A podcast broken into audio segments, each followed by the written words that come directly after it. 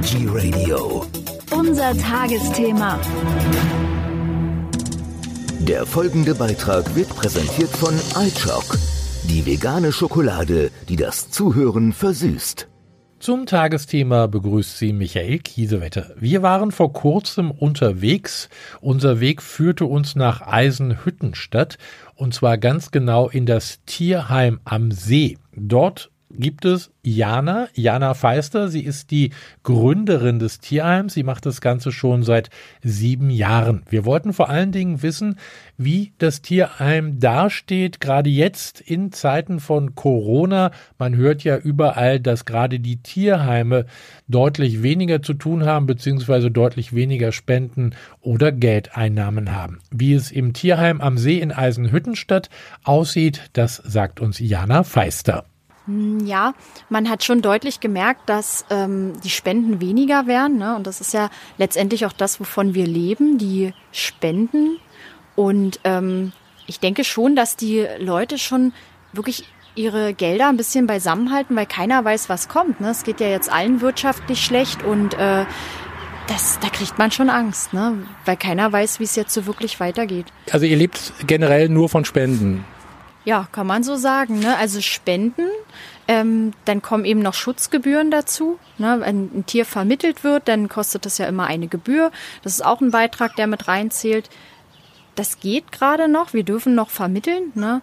aber die, wir leben ja eigentlich vom kleinen Spender. Ne? Also oft denken die Leute, ja, es gibt große Firmen, die große Spenden machen, aber das ist eigentlich nicht die Realität. Wir, wir leben von den kleinen Leuten, die monatlich 5 Euro spenden, 10 Euro spenden, Patenschaften übernehmen, gerade für die Tiere, die keine Chance mehr haben auf äh, Vermittlung. Und da hat man schon deutlich gemerkt, das stellt sich teilweise schon ein.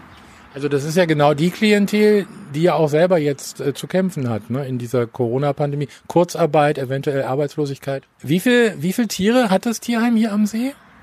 Also wir haben so ungefähr 25 Hunde, ne, immer. Das schwankt natürlich. Ähm, Katzen sind zum Glück noch sehr wenig. Wir haben jetzt sechs Katzen. Aber ja, der Mai ist da, ne? die Kitten kommen wieder. Wir haben Meerschweinchen, wir haben eine Kuh, Schafe, Schweine, Kleintiere. Gab es eigentlich jetzt äh, während dieser äh, Zeit auch Leute, die ihr Tier abgegeben haben wegen Corona? Äh, muss ich ehrlich sagen, nicht. Also zum Glück. Also das, was man von anderen Tierheimen so hört, kann ich nicht bestätigen. Da sind wir aber auch noch ganz froh und ganz glücklich drüber, dass da jetzt noch keine Schwämme kamen. Ähm, man hört viel aus dem Ausland. Ne? Wir helfen ja auch äh, Hunden aus Rumänien, aus Russland und dort hört man schon vermehrt, dass viele Tiere ausgesetzt werden, weil die Leute einfach Angst haben. Ne? Und ja auch nicht so dieses Verhältnis zum Haustier haben wie wir hier in Deutschland. Da ist ein Tier denn eher mal abgegeben oder ausgesetzt, weil eben auch die Bindung nicht da ist. Zu normalen Zeiten ohne, ohne Pandemie haben wir gerade gehört, da spenden die Leute dann ein bisschen mehr. Wie wird, wie wird das denn jetzt werden für euch? Also äh, wenn jetzt weniger Geld reinkommt, wie müsst ihr da reagieren? Ja, das werden wir sehen. Ne? Also so richtig einen Fahrplan gibt's nicht. Wir müssen gucken. Ähm, die Mitarbeiter müssen ganz normal weiterarbeiten. Da was einzukürzen geht gar nicht. Ähm, man hat ja so schon immer mehr Arbeit, als man letztendlich schafft und da geht nichts einzukürzen. Die Tiere müssen versorgt werden. Man spart natürlich an Enden und Ecken, wo man sonst äh, gerne mal was repariert hätte, was erneuert hätte. Ähm, da muss man jetzt eben zurückstecken. Ähm, wie ist das mit den äh, Tieren, denen ihr im Ausland hilft? Wird das vielleicht eventuell dann auch auf der Strecke bleiben?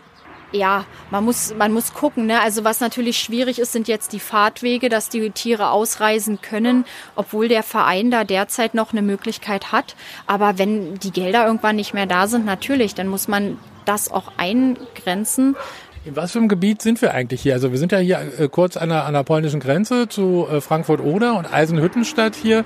Wie stellt sich das hier dar? Gibt es hier viele äh, Leute, die Tiere abgeben oder, wie, oder kriegt ihr öfter Tiere also hier in Brandenburg, wir sind ja in, in einer sehr ländlichen Re äh, Region, wo es auch noch viele Bauernhöfe gibt, somit viele unkastrierte Katzen. Ja, ähm, wir haben viele, viele Kastrationsprojekte, was natürlich auch eine Menge Geld kostet. Ne? Ähm, oft unerwünschte Babykatzen, wo die Bauern dann eben sagen, ja, entweder du nimmst jetzt oder wir machen die tot. Die sind da eiskalt, das wird so gesagt. Ne? Das sind halt Dinge, die man in einer städtischen Region vielleicht nicht so vermehrt hat. Und hier ist, es gibt auch keinen richtigen Tierschutzverein, ne, wo man eben sagt, die decken bestimmte Sachen ab. Ne? Also der Tierschutz ist ja noch nicht so weit entwickelt, äh, wie es vielleicht in den Städten ist. Und auch Wildtiere bleiben oft auf der Strecke. Ne? Tauben, die irgendwo verletzt gefunden werden, äh, sogar teilweise geschützte Vögel haben nicht immer eine Möglichkeit, irgendwo fachlich untergebracht zu werden. Wo wir denn eben versuchen zu retten, was zu retten ist, aber irgendwann sind unsere Kapazitäten natürlich auch begrenzt. Fehlt da auch immer noch das Bewusstsein der Leute, also gerade die äh, Bauernhöfe oder die Bauern, die, äh, wie oft hat man das gesehen oder gehört, da werden die Katzen, wenn sie denn äh, äh, geboren sind, ertränkt oder erschlagen. Fehlt da die Aufklärung vielleicht auch? Teilweise ja. Aber man muss natürlich dazu sagen, nicht alle. Ne? Nicht jeder Mensch, der einen Bauernhof hat, ist automatisch herzlos oder, äh, ne? Also es gibt auch viele liebevolle Bauern, die ihre Tiere kastrieren lassen, die damit zum Arzt gehen. Aber es gibt natürlich auch viele Menschen, die äh, eben sagen, wenn die Katze stirbt, dann stirbt sie, dann hole ich mir vom Nachbarn einen neuen. Äh, die sehen das nicht so bewusst und das ist natürlich schade. Aber nicht nur die Bauern, es gibt doch wieder viele junge Leute, die sich sehr unüberlegt Tiere anschaffen. Im Internet gibt's alles sehr günstig oder für fünf Euro. Da stellt keiner doofe Fragen. Was hast du mit dem Tier vor oder wie planst du? Ne? Da wird für ein Appel und ein Ei verkauft. Die Leute holen sich die Tiere und Viele Jungkätzchen werden mit einem Jahr, wenn sie denn nicht mehr niedlich sind, wenn sie kastriert werden müssten, dann werden die einfach vor die Tür gesetzt. Und das ist auch ein erheblicher Teil unserer Arbeit, die jungen ausgesetzten Katzen, die dann irgendwo in der Stadt rumlaufen, Leuten hinterherlaufen, weil die gar nicht wissen, wohin in dem Moment. Ne? Also das ist sehr, sehr viele Fundtiere sind tatsächlich ausgesetzt auch. Also ihr äh, lebt ja auch davon, dass Tiere hier äh, sozusagen geholt werden aus eurem Tierheim, aber ihr kontrolliert die Menschen, die da kommen, dann schon ein bisschen äh, vorher, vorab. Ja, auf alle Fälle. Also ich denke, äh, uns gibt's ja jetzt seit sieben Jahren. Man entwickelt irgendwo ein Bauchgefühl ne? und ähm, man hört schon sehr intensiv in die Leute rein und guckt, was erzählen die, wie sind die mit ihrem vorigen Tier umgegangen und man hört ja so ein bisschen raus, waren die beim Tierarzt, wie intensiv haben die sich mit der Ernährung schon auseinandergesetzt oder mit der Krankheit, die das vorige Tier vielleicht hatte. Und da kriegt man schon ziemlich gut raus, sind es überlegte Leute oder nicht. Natürlich gibt es auch Tieranfänger und da merkt man aber auch, wollen die kopflos irgendwas haben, was jetzt schön aussieht oder haben die sich Gedanken gemacht zur Unterbringung, wie beschäftige ich das Tier, was ist, wenn ich krank bin und so weiter. Ne? Also wir versuchen mit den Leuten viel zu sprechen, ne, um das eben rauszukriegen. Wir machen Vorkontrollen und Nachkontrollen. Das heißt, äh, jemand von uns oder vom örtlichen Tierschutz fährt zu den Leuten nach Hause, guckt sich das an und ähm, mit diesen Kontrollen wird man schon viele Leute los, die unüberlegt handeln, weil die haben da oft keine Lust drauf, ne? Und oder man lässt die Leute mal einen Bogen ausfüllen, einen Fragebogen und Leute, die die Sache nicht gut durchdacht haben, die winken dann ab und sagen, oh nee, das ist mir zu anstrengend, ich gucke lieber im Internet. Und das sind so Sachen, die wir machen, um unsere Tiere zu schützen und suchen uns dann wirklich Leute raus, wo wir wirklich mit einem guten Bauchgefühl sagen, hier kann das Tier ein schönes Leben haben. Ja. Du hast gerade gesagt, sieben Jahre Tierheim. Äh, wie bist du dazu gekommen?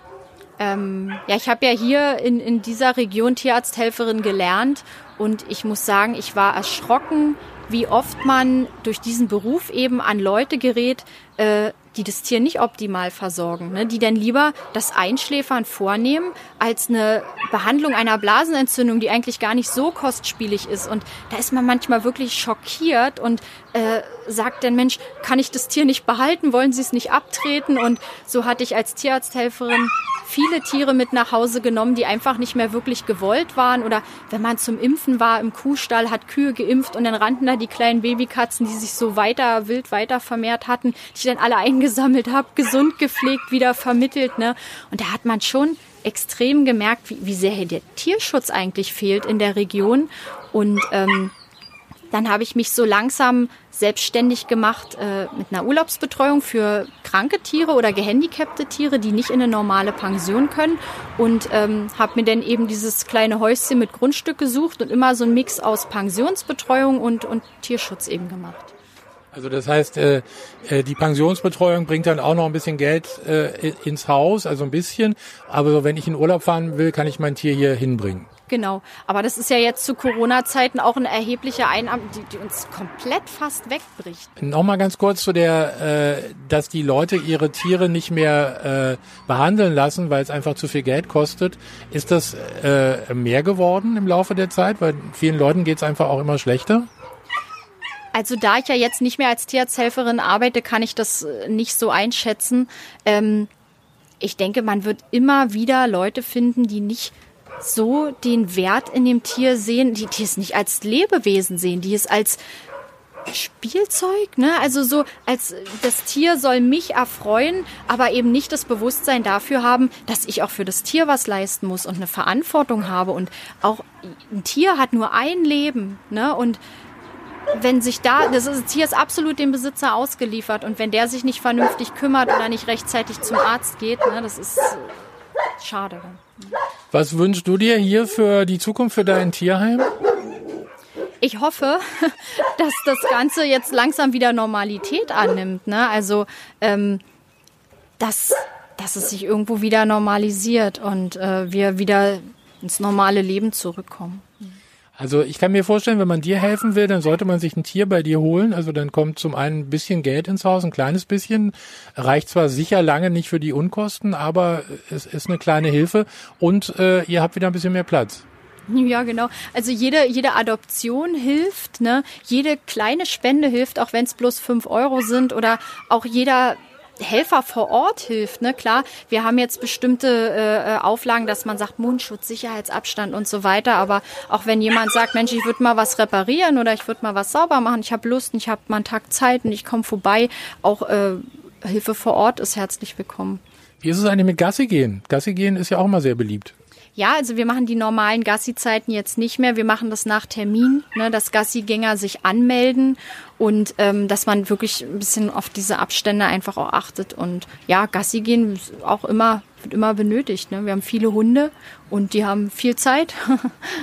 Also dann am besten gleich mal auf die Webseite vom Tierheim am See und gucken, mit wem man gerne Gassi gehen möchte. Ich bedanke mich noch einmal bei Jana Feister für diese Informationen, wünsche alles Gute für das Tierheim am See und sage ganz einfach bis zum nächsten Mal. Dankeschön. Der Beitrag ist vorbei. Die Lust auf Schokolade noch nicht? Kein Problem. iChock Nachschub gibt's im Bioladen und bei DM.